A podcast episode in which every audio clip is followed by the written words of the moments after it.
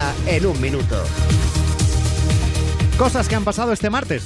Además de que David Bisbal Eh. fiche por la voz Kids y ya sea compañero de A3 Media. Notición. Cristiano Ronaldo. Ya es oficial, deja el Real Madrid y ficha por la Juve por 105 millones de euros. Ahora que vas a jugar en Italia, Cristiano, te vendrán bien estas tres palabras: espagueti, fettuccini y tutti de pilati.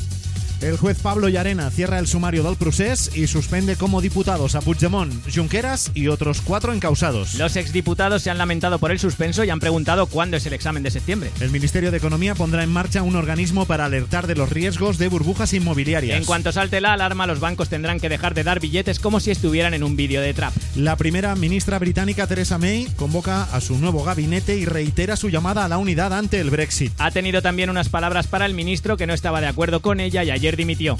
Me va a comer el chichi, el parus, con pan bimbo integral, sin corteza.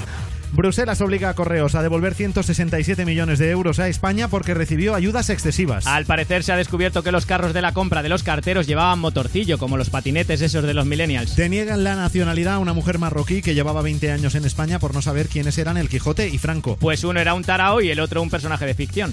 Un informe denuncia que Amazon sirve de plataforma para la venta de productos nazis como bodys con cruces en llamas y soldaditos de las SS. Es verdad, hoy he ido a comprar judías y me han dicho ni tengo ni quiero. Hoy es martes 10 de julio de 2018. Tal día como hoy, hace 25 años, seis ciclistas consiguieron dormir la siesta mientras participaban en una etapa llana del Tour.